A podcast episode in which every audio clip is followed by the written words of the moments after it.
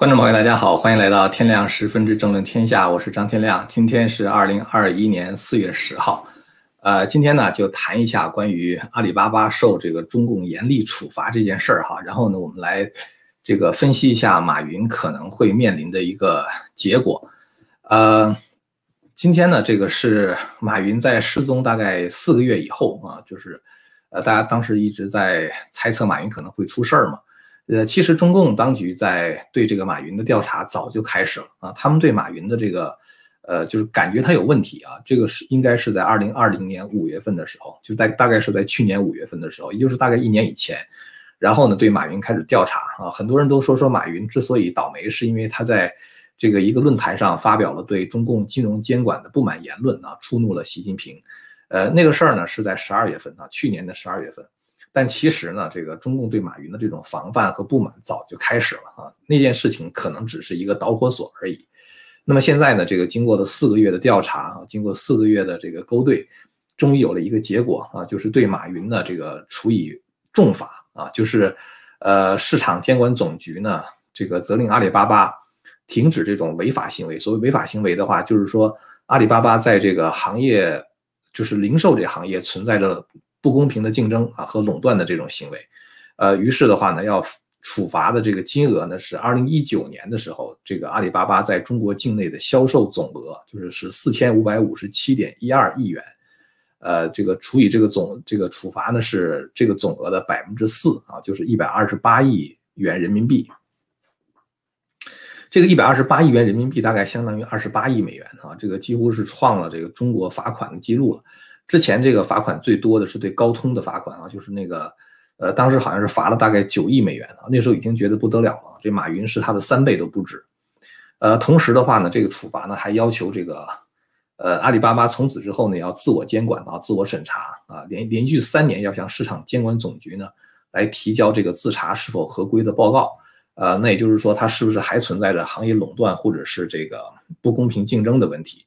呃，有一些这个。媒体啊，或者是有一些人分析呢，说这个，呃，这意味着马云可能会很倒霉啊，因为这个罚款的金额如此之巨大啊，可以说是没有先例的。呃，但是其实我的看法呢是比较乐观哈，我不是说我的比较乐观，我是觉得马云应该感觉比较乐观啊，应该松一口气。我觉得马云呢是很可能软着陆的啊。这个事儿我在三月十二号那一天做过一期节目啊，最后结论的话大概也就是这样啊。那么现在的话，基本上我觉得是验证了这个结论。呃，这个调查的话呢，是从这个二零一五年这个阿里巴巴的行为调查应该是去年开始的哈，但是这个查呢是从二零一五年阿里巴巴的这些行为开始查起，啊，就说当时阿里巴巴滥用了这个市场支配地位啊，因为他在电商里面的话他是这个大哥大嘛，是吧？所以当时他就要求凡是在他的这个平台上经商的这些商家啊，只能是二选一，就是说你在我这儿做的话，你就别在别人那地方做。呃，因为它呢，这个有这样的一种平台效应啊，再加上就是说它有一些它的算法呀，这个市场力量啊，这个很多的技术手段，它呢就可以来维持这种对这个商家的一种控制和垄断啊，这个使得很多商家的话不得不选择这个阿里巴巴。呃，其实呢，关于阿里巴巴这个处罚结果呀，在这个三月初的时候，如果没记错的话，大概是在三月十号还是十一号的时候，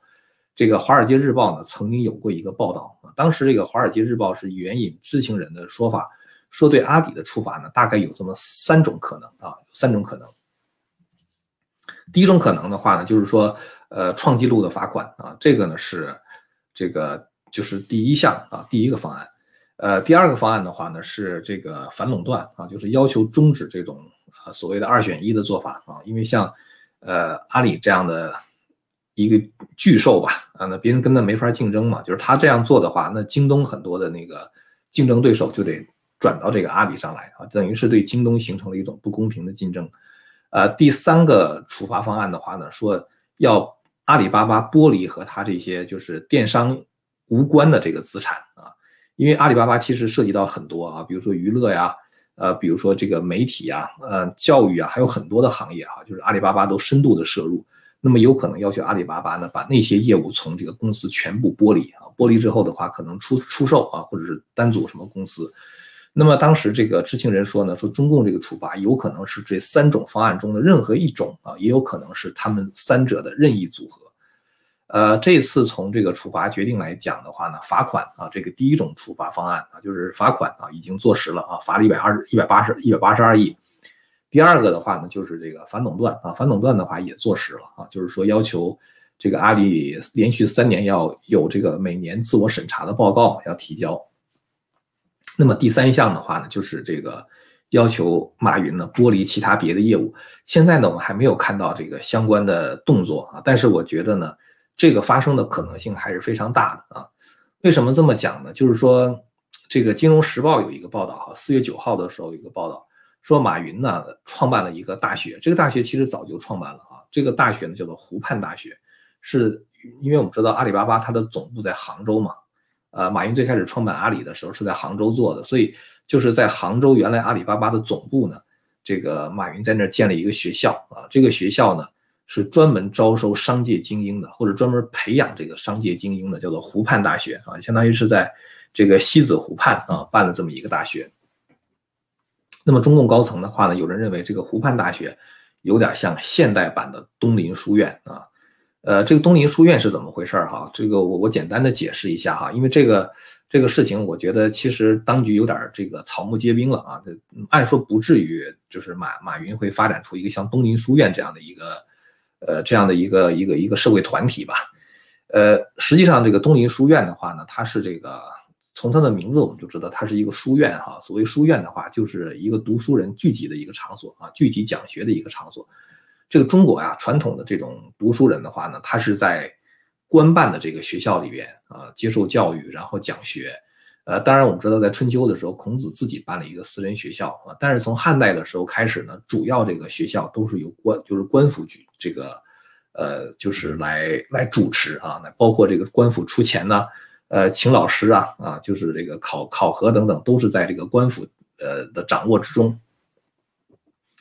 最典型的就是太学啊，太学的话，相当于一国最高的学府啊，这个教授儒家的学问。呃，太学在最开始的时候是汉武帝的时候设置的啊。那么太学的人数呢，不断的扩充。最开始太学它只是为帝国培养一些这个政治人才，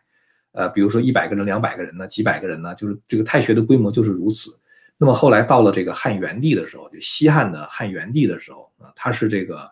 呃西汉的倒数第四个皇帝嘛，元成哀平啊。汉元帝的时候呢，就非非常好这个儒术，然后太学的规模就不断的扩大。到东汉的时候，这个太学生呢已经达到几万人，好像是三万人，好像是。那么这些太学生的话，他们聚集在一块儿，就形成了一股庞大的这个舆论的力量啊。就这种舆论力量的话，他们已经可以和当局叫板了。所以后来在这个东汉末年的时候，有一个非常有名的事儿叫党锢之祸啊。这个我不详细的去讲它了哈，就是因为当时的太学生呢，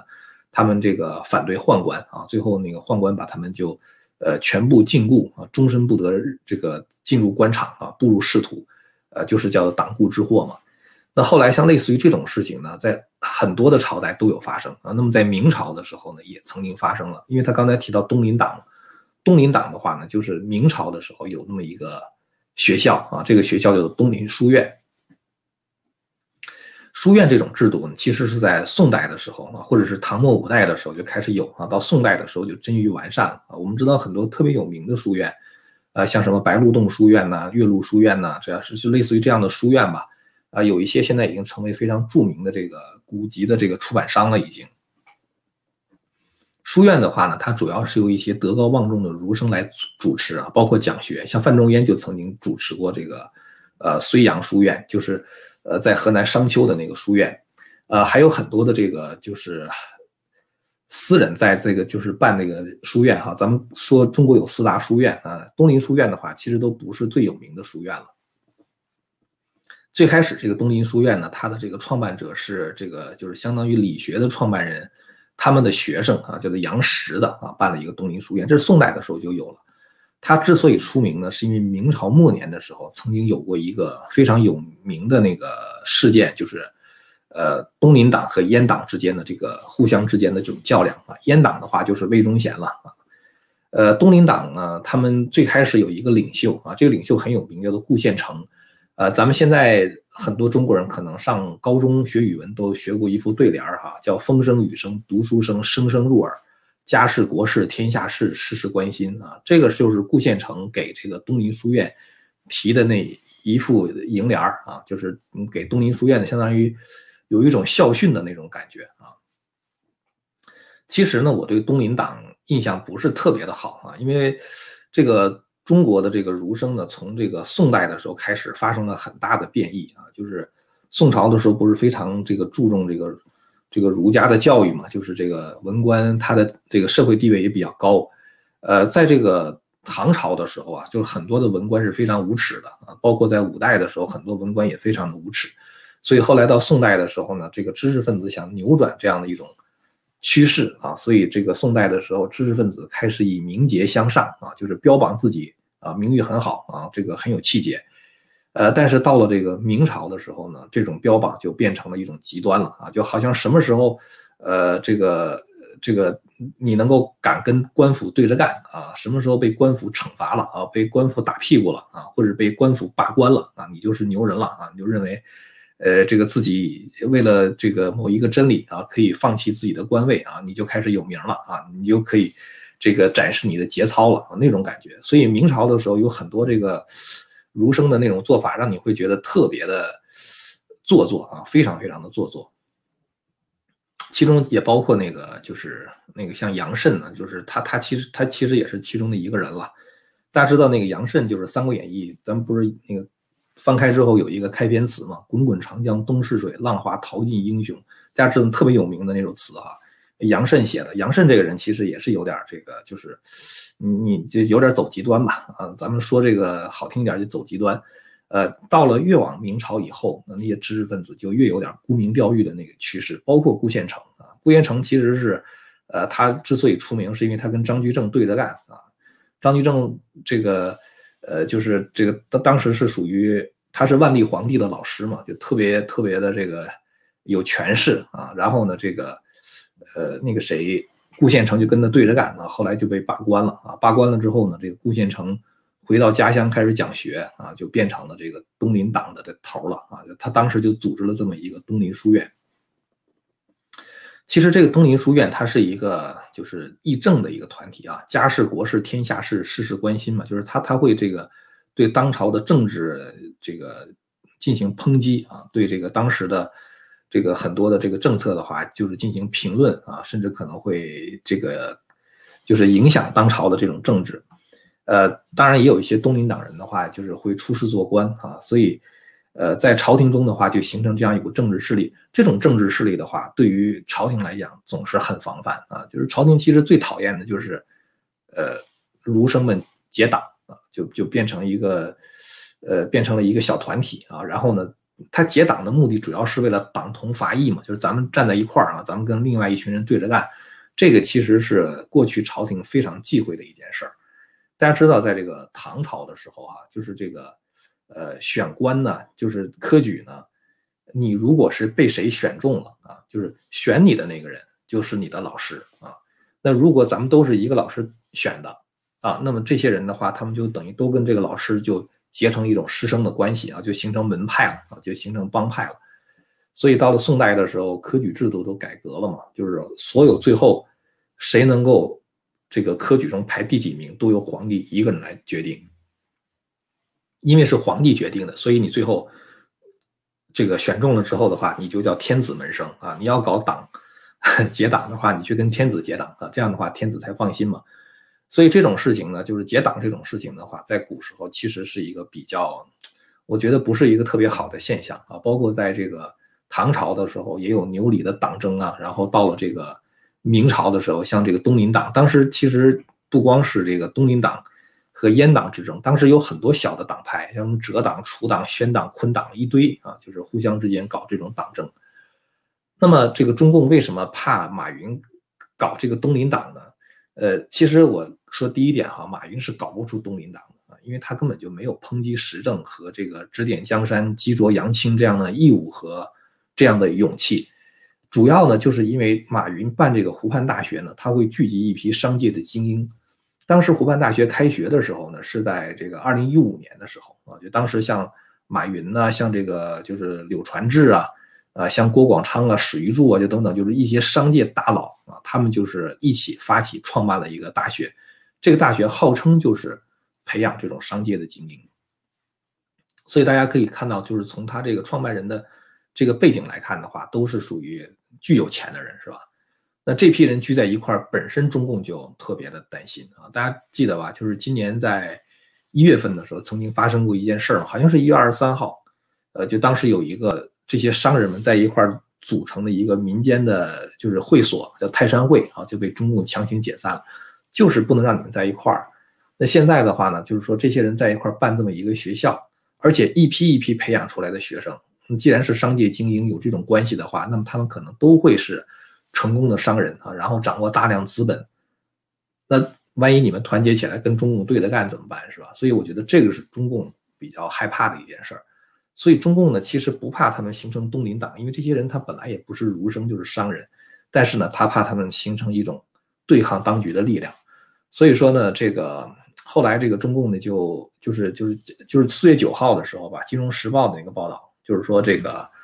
呃，本来呢就是今年三月底要开学的一年级学生入校注册呢已经被叫停了啊，就是湖畔大学没有再招新一届的学生，现在的学生可能还在学啊，他们可他他们呃可能还会毕业啊，但是呢就是说这个再招生的话就暂时就不招了，所以你会看到一个什么问题呢？就是说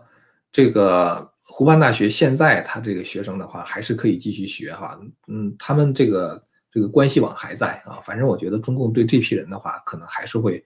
相当的警觉吧。那么咱们刚才说这个马云他不可能搞出什么东林书院来哈，但是呢，就是说这也是让中共就是这个呃等于是给大家释放了一个信号啊，就是说呃哪怕你是。一个完全跟政治无关的团体啊，但是你本身本人的话，也可能是会受到打压的啊，是会受受打压的。呃，但是我觉得就是说，中共对他们的这种处罚的话，不会把他们像任志强一样哈，戴上手铐脚镣关到监狱里边去啊。呃，对马云本人来说的话，我认为他是会软着陆的啊，因为这次重罚的本身就是最终的裁决了啊，一个是重罚，一个是反垄断，是吧？所以阿里的反应大概也是这样，感激涕零啊，谢主隆恩是吧？这个这个表现的非常的谦恭啊，非常的听话。呃，这这也其实也是我在三月十二号那期节目中预计的这么一个结果哈。呃，对马云来说的话，其实这笔钱不算什么啊，凡是能用钱摆平的事儿，在马云那儿来说的话，都不是什么事儿啊。所以我觉得接下来马云可以好好睡觉了啊。但是呢，其实对阿里巴巴的这个处罚不会到此为止，我估计哈。就是阿里巴巴在这个媒体这方面啊，它是被剥离的这个可能性还是很大的。就阿里巴巴的媒体，呃，至少在资本结构上可能会要阿里巴巴放弃对媒体的影响。呃，咱们以前曾经说过《华尔街日报》那个报道哈，说这个二零二零年五月份的时候呢，是一个关键时刻，就是那个时候阿里巴巴的员工突然间感觉这个政府对他们的态度变了啊，怎么变的呢？就是因为。这个中国有一个国家互联网信息办公室啊，这个呢是中国互联网的一个监督机构了。他呢给写了一份报告给这个中共最高领导人，说阿里巴巴呢利用资本操纵舆论啊，这就比较可怕一件事儿哈。这个报告里面讲了一个故事，什么故事呢？就是阿里巴巴有一名高管啊出轨了，呃，这个其实也在中国大陆现在这种。道德水平上，这个公众会不会把它当成一个什么大事儿了哈？婚外情啊，或者是干了一个什么什么不合适的事儿啊？那这个事儿的话呢，奇怪的就是说，当这个消息爆出来以后，这是在二零二零年四月份的时候发生的这个事儿啊。结果呢，关键的问题是在不到一个小时的时间里边，一些用户就开始抱怨他们讨论这个事儿的帖子被删除。呃，再往下的话，这帖子就不见了。这个帖子是在哪儿传出来呢？是在微博上传出来。所以他，哎，这个互联网监管当局他就觉得很奇怪，说，哎，怎怎么怎么阿里巴巴的这个事儿出事儿一出，怎么微博上都删光了，是吧？那说明他跟微博肯定是有关系的嘛。后来一查，呃，发现阿里巴巴在微博持有大概百分之三十的股份啊，就是等于阿里巴巴有这么一个媒体。微博的话，有点相当于中国的推特嘛，是吧？那后来发现，阿里巴巴和很多的这种媒体，它都有这种股权关系啊，它都能够影影响到这种媒体，而且阿里巴巴还拥有《南华早报》非常有影响力的一份英文报纸，所以这个习近平一下子就担心了啊，你那么有钱啊，然后的话你又掌握了舆论是吧？那当然对他来说就非常的不放心。这个其实我经常讲啊，就是对社会影响非常大的那个三个方面啊，就是教育、媒体和艺术啊。我老讲这这这这这这个事儿哈，特别影响特别大。教育、媒体和艺术，你想阿里巴巴它是涉及到娱乐业的啊，就是涉及到这个艺术领域的。然后阿里巴巴的话呢，涉及到媒体啊，它在那么多的媒体中，它都有股股股权是吧？然后的话呢，这个它办自己的大学啊，湖畔大学什么的，加上呢，它又有钱啊，就是又再再再加上资本。你想这么一个东西出来之后，中共不担心那是不可能的，是吧？所以中共这个严惩阿里巴巴啊，可能会对阿里巴巴就是说做这个呃更多的这种监管呢，包括把它的这种就是除了电商以外的这个相关的其他别的业务，就是跟这个电商无关的这个业务的话，都剥离出来啊，这个可能性的话是非常大的。呃，我觉得接下来的话就是说，不光是阿里巴巴是这样，我觉得既然已经拿阿里巴巴开了个头。那么其他别的公司，如果你是跨界的话，哈，特别你跨到这个媒体界了，跨到这个呃教育界了，那么我觉得中共可能都会对他们采取一定的这个行动，呃，想办法会去限制他们。所以就是说，不光是像这样的公司派了一个什么呃什么党委啊，这个有个党员在这这这监督着什么之类的就可以了哈。我觉得这个中共对他们的这种呃监管的话会越来越严厉。呃，其实你看习近平哈，他的这个一种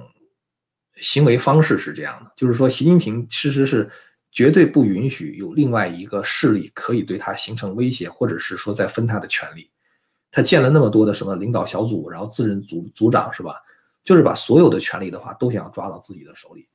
呃，一般来说的话，中国的这个党的总书记或者国家主席的话是不干涉这个政府日常行政工作的，就是行政工作的话还是应该由总理说了算是吧？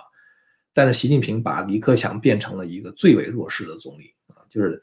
李克强这十年干的是相当的窝囊啊，就是李克强大概是非常弱势的一种，但可能华国锋，呃，就是这个这个这个除外了哈，其他别的那个总理，像胡赵时期，其实总理还真是挺有权的啊，后来包括朱镕基的时期啊，也是比较有权，